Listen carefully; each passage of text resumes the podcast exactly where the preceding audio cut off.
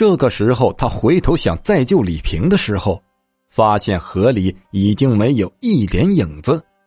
而就在这个时候，躺在地上的刘晓峰咳了出好几口水来，慢慢的转醒过来。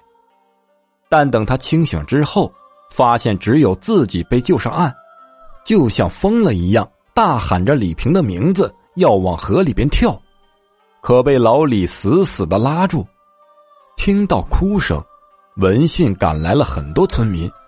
不大一会儿功夫，李平家里也得到了消息。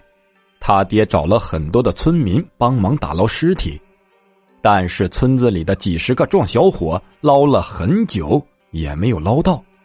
最后啊，又雇了几艘船到上下游深处去打捞。按照以往的惯例，人死后是会浮出水面的，像这种浮不起来的，大多都是被水草缠住了。李平他娘坐在河边是痛哭流涕。哭的是死去活来，一直自责喃喃自语：“娘错了，娘不该拦着你们，娘知道错了。”可是世上哪有后悔药啊？再多的眼泪也是于事无补。